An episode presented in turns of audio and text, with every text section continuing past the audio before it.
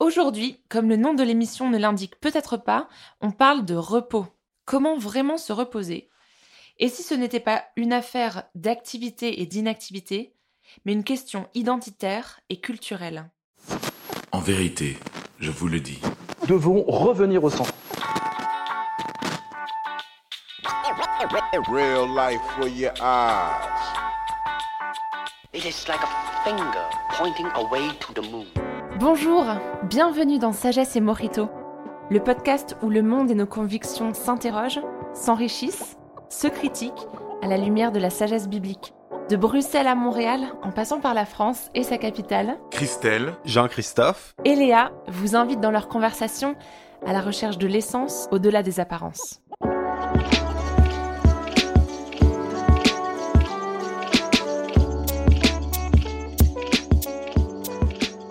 On parle de plus en plus de burn-out et je ne sais pas si vous avez vu les chiffres les amis, mais euh, je lisais il n'y a pas longtemps un rapport de l'Assemblée nationale euh, qui date de février 2017 et qui disait qu'on estime, même si le dénombrement précis est euh, assez difficile à avoir, on estime le nombre de personnes souffrant de burn-out à 100 000 personnes et cela apparemment relève d'une évaluation très sérieuse, oui, parce que 100 000 personnes juste en France, hein, bien sûr, et après on prend tous les chiffres de l'Europe et ça explose vraiment euh, le, baromètre. Et on a encore un petit peu de mal à définir ce que c'est que le burn-out, donc on parle d'épuisement professionnel, on parle de souffrance psychologique, euh, et en fait il y a plein de d'études qui sont en train d'être faites pour essayer juste tout simplement de déterminer les causes, parce que on voit bien que c'est compliqué, mais on sait pas forcément comment euh, le prévenir et comment euh, l'empêcher et le soigner. C'est euh, considéré comme une maladie, mais en même temps euh, on ne sait pas trop si ça doit être mis dans la catégorie des souffrances psychologiques et donc de tout ce qui va être maladie psychiatrique ou de si ça doit faire partie d'autres catégories. Les, médecins en fait juste sont en train de discuter de qu'est-ce que c'est vraiment que le burn-out. Je pense que c'est assez symptomatique qu'on n'ait même pas de mot en français. On parle du, du mot Mhm, ouais. anglais. C'est un petit peu comme si c'est un concept qu'on prend d'ailleurs, qui nous tombe dessus. On sait, on sait pas encore trop ce que c'est. Mais, mais tout le monde sait que c'est quelque chose de très négatif qui est très très présent dans tous les domaines professionnels et on, on entend assez régulièrement euh, des gens qui, qui s'arrêtent de travailler pour cause de burn-out. Euh, Est-ce que euh, vous pouvez nous parler de votre expérience par rapport à ça? On regarde là. ouais, moi, euh, moi j'ai vécu un burn-out euh, l'an passé, donc euh, en automne 2018. Et ça a vraiment complètement changé ma manière de- d'entrevoir la chose. Je crois qu'au début, je- on a tous nos préjugés là-dessus, sans, sans jamais croire que bon, ah, le burn-out, c'est juste une excuse pour pas rentrer travailler. là.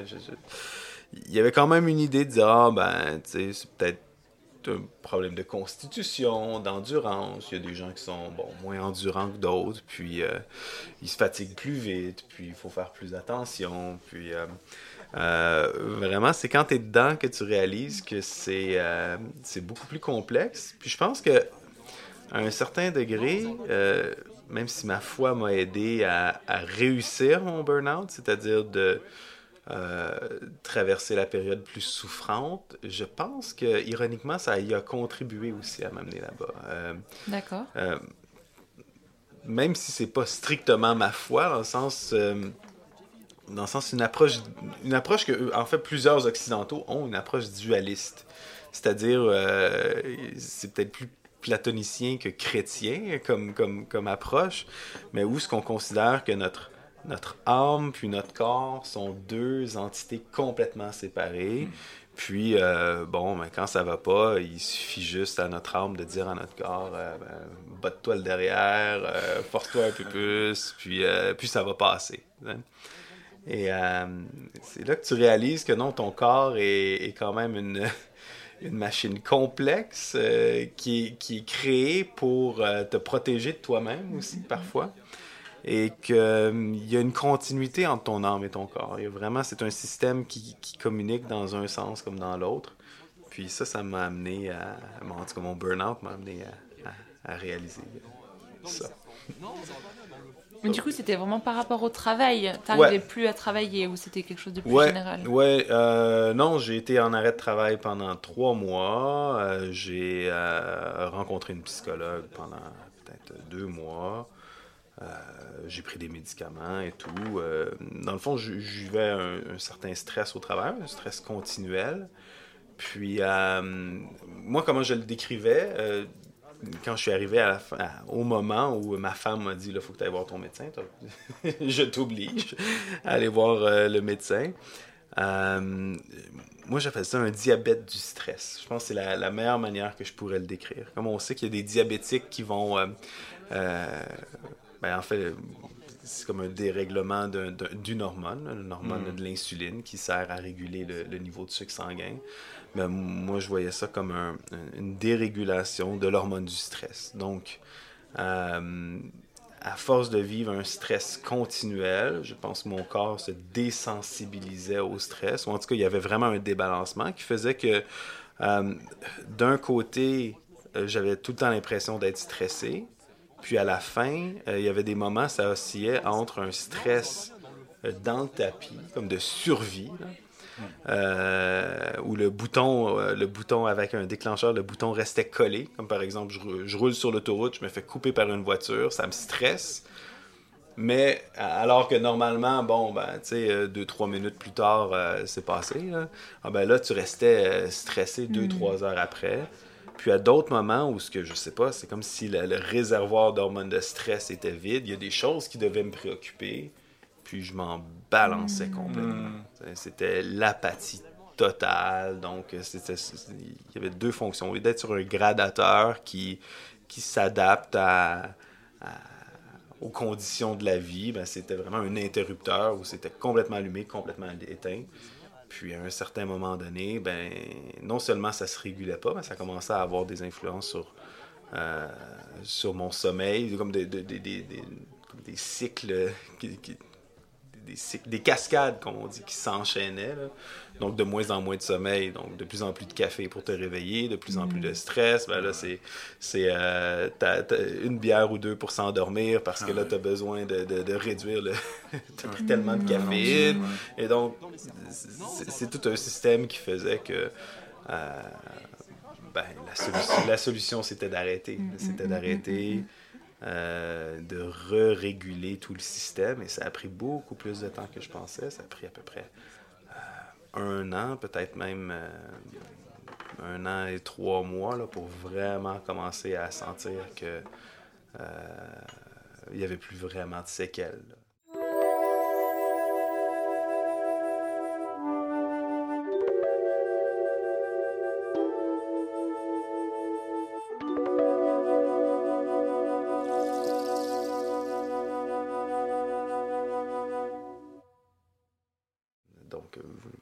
Premiers mois, c'était, c'était extrêmement difficile.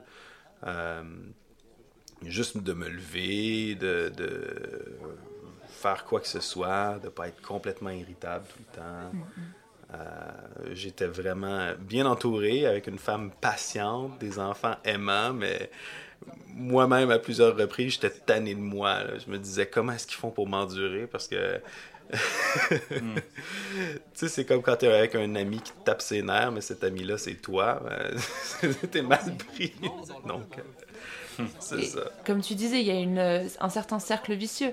Il y a une fatigue psychique qui va te pousser à faire certains choix au, au niveau corporel, ce que tu vas Mhm. manger, euh, ton rythme ouais. de vie, qui eux-mêmes, du coup, vont créer une fatigue corporelle, une Ouais. fatigue digestive qui va influer sur la fatigue, fatigue psychique, parce que Mhm. justement, on n'est pas deux entités séparées. Non, c'est ça. On n'a pas d'un côté euh, la tête, euh, notre cerveau qui pense, qui est dans les hautes sphères, et le reste, le corps qui est fonctionnel, qu'on amène euh, au boulot. On est, on est un tout et on Mhm. fonctionne ensemble.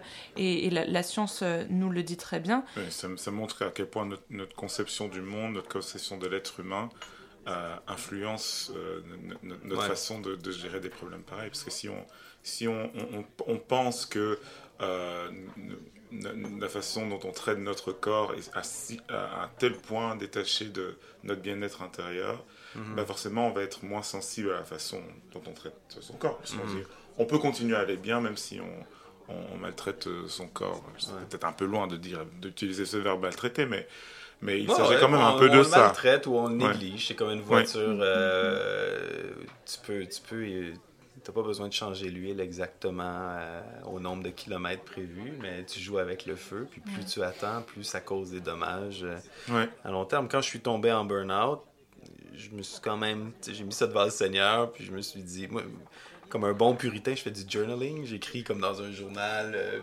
journal intime. un journal intime, des réflexions sur la vie. Puis je me souviens avoir écrit ben, Je veux réussir ce burn-out. là. Hmm. Euh, pas tant dans la performance, mais de dire bon, regarde, euh, au lieu de voir ça comme un échec, puis catastrophique, puis euh, une déception, ou de tomber dans l'amertume sur la vie, puis sur ma- mes conditions, de dire bon, ben, regarde, c'est une opportunité, hein, comme. euh, euh, la foi chrétienne nous montre que la souffrance peut être, un- peut être une grâce, tu sais, ça peut être un cadeau.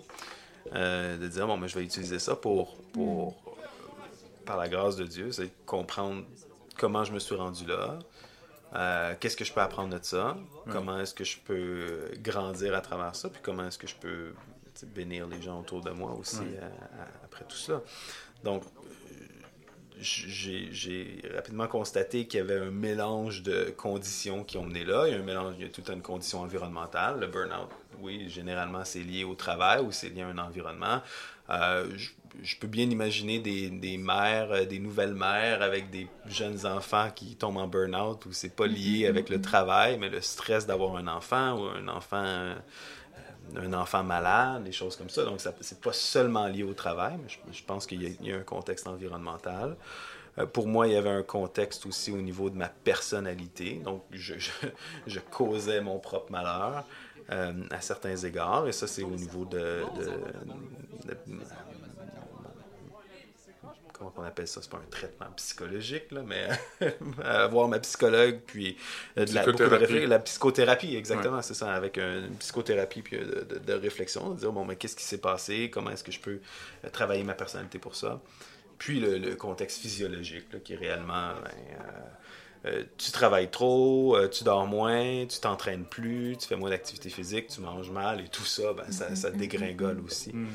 Donc, pour moi, le, le contexte environnemental, je pense pour, pour beaucoup de gens qui sont en burn-out, il y a des points communs. Tout dépend. Et, et il y a des professions hein, qui sont plus, euh, plus enclines au burn-out. Moi, je travaillais dans, dans une église comme, comme pasteur, donc euh, étonnamment, euh, on pense que ces, ces professions-là où tu es supposé aider les gens qui souffrent sont les professions où ce que, ben, tu devrais avoir l'expérience nécessaire pour, pour te... pour prévenir euh, que les mêmes choses t'arrivent à toi.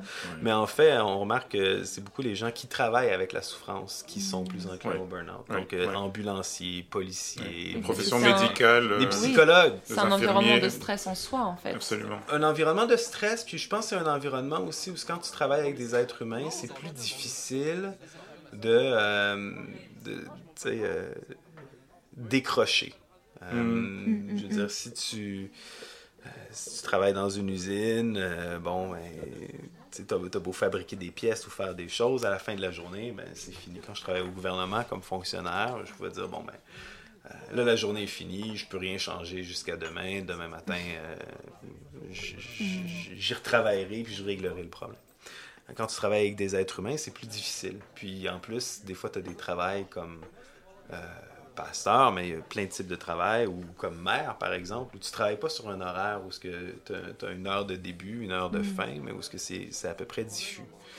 Euh, certains environnements qui sont plus propices au burn-out, c'est aussi les endroits où ce que, euh, les attentes sont, sont pas clairement définies par rapport à toi. Euh, donc, tu sais pas exactement qu'est-ce que tu devrais faire, où, tout peut, où ton champ de responsabilité peut à la fois être très large et très restreint. Donc, euh, C'est assez intéressant euh, ce, que- ce que tu listes, parce que tu listes ça de, de ta propre expérience, Ouais. comme quelles sont les, les causes du burn-out.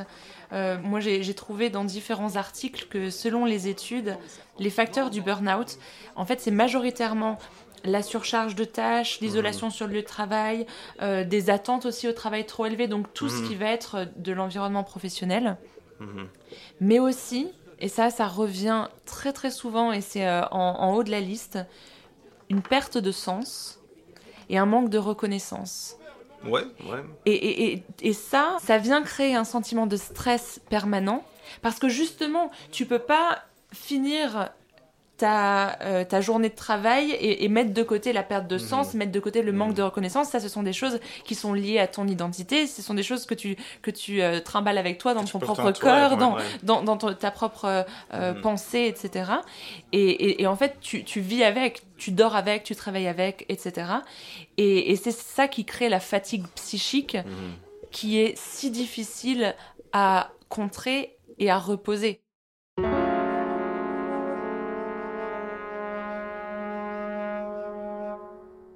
Et, et- et justement, en fait, cette question de mais comment est-ce qu'on se repose vraiment? Comment est-ce qu'on se repose contre le stress? Comment est-ce qu'on se repose quand on est dans un, environnement où il y a l'omniprésence du stress? Parce qu'elle est aussi en nous tout le temps. Ouais, avant d'aller vers le repos, je pense que c'est important de dire que le stress est une bonne chose. Dieu nous a créés avec un corps, un corps qui est, euh, qui est utile. Je veux dire, si on, si on croit dans un, dans un dessin divin dans qui on est, le, le stress c'est quelque chose de naturel puis d'utile. Il faut pas voir le stress comme quelque chose de, de mauvais. Puis justement, mon burn-out m'a amené aussi à. Bah, j'ai j'ai un petit côté nerd, donc euh, moi j'ai besoin de comprendre les choses. chacun va Mm. Des vivre. recherches. Chacun va vivre. Ah, moi j'ai fait des recherches euh, à fond. Puis ça donne qu'à Montréal, on a, euh, on a euh, à l'Université de Montréal le centre de recherche euh, sur le stress humain. Donc on- c'est un des centres mondiaux de l'étude du stress. Puis euh, c'est euh, Dr Sonia Lupien qui est la directrice de ce de ce centre-là. Elle a écrit un livre pour l'amour du stress qu'on mettra dans les petites notes que je, que je recommande. Puis euh, elle utilise l'analogie du mammouth. Dans le sens que dans, nos, dans l'ancien temps, euh, nos ancêtres qui chassaient le mammouth pouvaient être stressés de temps en temps et c'était utile d'être. Le stress devient utile quand tu chasses le mammouth. Et, et, euh, et donc, dans la vie, c'est c'est utile. Quelqu'un qui est complète, qui, qui, qui est pas du tout stressé va simplement être amorphe. euh, Et ça veut dire que va pas face au danger, il n'y a aucune manière de réagir. Exactement, exactement. Et il va identifier, elle, je reprends un peu qu'est-ce que, qu'est-ce que toi tu disais sur les, les, les, les facteurs de burn-out, mais les facteurs de stress, euh, ils vont avoir identifié euh, quatre sources principales de stress qui, euh, euh, qu'on peut comprendre sous l'acros- l'acrostiche, c'est ça? Mhm. Ciné. OK? Donc, euh, pour nos auditeurs, ça peut vous aider aussi à... C-I-N-E. C-I-N-E, E, accent aigu. Ciné, comme euh, on va au ciné. Je ne sais pas si vous Oui, dites cinéma, ça ici. ouais. Bon, Ouais, ouais, ouais. donc, euh, euh, le contrôle, l'imprévisibilité, la nouveauté, puis euh, la menace à l'ego. Donc, le contrôle, puis vous pouvez imaginer par rapport à votre travail, par rapport à votre environnement, si un, deux ou chacun de ces facteurs-là, il contribue à, euh, de manière euh, euh, importante à votre stress. Donc, quand on sent qu'on n'a pas de contrôle sur notre environnement, quand on sent qu'on est vulnérable, que finalement, euh, euh, mettons un patron qui, peut nous donner euh, des tâches mais par rapport auxquelles on a une responsabilité, mais on n'a pas le pouvoir d'agir réellement dessus. La perte de contrôle, donc, va être un facteur contributeur au stress. L'imprévisibilité. Donc la surprise. Euh, si tu te promènes dans la forêt, tu chasses ton mammouth, puis euh, tout d'un coup, euh, il y a un grizzly qui apparaît et qui n'était pas supposé être là, ben le, le stress va te monter dans le tapis. Et c'est, excellent parce que le stress, dans le fond, T'as- besoin de te fuir. protéger Ben contre ouais, soit fuir ou combattre. Hein? Le stress est un, la, la réponse le- va t'amener vers, on appelle en anglais fight or flight, le combat ou la fuite. Euh, la nouveauté, donc a quelque chose de nouveau qui est un nouveau travail, tu arrives à un nouveau travail, tu n'as jamais fait ça, euh, même si c'est prévisible, même si tu as un contrôle sur ton travail, juste le fait que tu fais quelque chose pour la première fois, c'est stressant. C'est normal. Et la menace à l'ego, c'est un peu comme, euh, bon, ben, tu as tes examens de fin de session, tu veux rentrer à l'université, tu sais que si cet examen-là, euh, tu le passes pas, ben finalement, tu pourras pas aller à l'université que tu voulais, tu pourras pas faire la carrière que tu voulais. Et là, c'est que tu sens que ton, ton ego, ton identité est menacée par ce qui se passe. Donc, juste d'être capable d'identifier euh, d'où vient le stress, euh, ça t'aide à aussi euh, mettre en place des moyens qui vont, qui vont soit mitiger, euh, ou soit t'aider à, bon, ben, au, moins, au moins en le comprenant, ben, tu baisses le niveau de stress. Merci JC de nous avoir partagé ton expérience. Peut-être que ça fait écho avec ce que certains d'entre vous vivez également au quotidien. C'est une discussion complexe, comment comprendre le stress, le burn-out, Comment le définir? Comment le guérir? On se retrouve dans le prochain épisode pour continuer ensemble la réflexion. On se retrouve dans deux semaines sur sagessemorito.com. Sagesse et Morito est un podcast Imagodei. Vous pouvez nous écrire à contact.imagodei.fr et nous retrouver sur les réseaux sociaux et vos applis de podcast préférés.